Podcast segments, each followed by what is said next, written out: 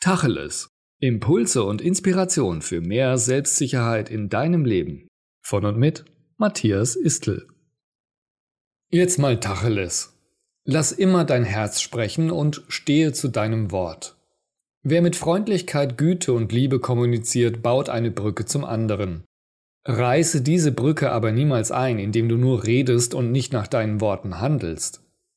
Viel zu oft sagen Menschen Worte, die sie gar nicht wirklich so meinen geben Zusagen und Versprechen ab, an die sie sich nur wenig später noch nicht einmal mehr erinnern. Oftmals, weil sie nicht Nein sagen wollen, weil sie dem anderen vermeintlich gefallen wollen oder weil sie einfach nicht die Wahrheit sagen. Worte können töten oder Leben retten.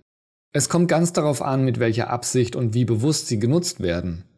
Wie nutzt du deine Worte, die du so jeden Tag von dir gibst? Ist auf dein Wort Verlass? Oder redest du eher unbewusst so vor dich hin? Wenn du gerne ein Mensch sein willst, dem andere vertrauen und der geliebt wird, dann lass stets dein Herz sprechen und stehe zu deinen Worten.